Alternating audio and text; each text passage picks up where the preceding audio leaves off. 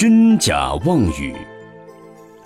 道光禅师有一次问大珠慧海禅师道：“禅师，您平常用功是用何心修道？”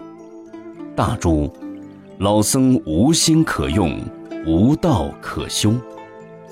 道光，既然无心可用，无道可修，为什么每天要聚众劝人参禅修道？大珠。老僧，我上无片瓦，下无立锥之地，那有什么地方可以聚众？道光，事实上，你每天聚众论道，难道这不是说法度众？大珠，请你不要冤枉我，我连话都不会说，如何论道？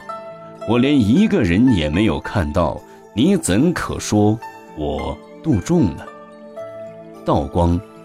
禅师，您这可打妄语了。大珠，老僧连舌头都没，又如何妄语？道光，难道气世间有情世间，你和我的存在，还有参禅说法的事实，都是假的吗？大珠，都是真的。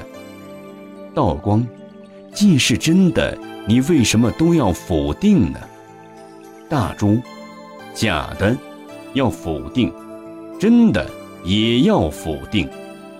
道光终于言下大悟。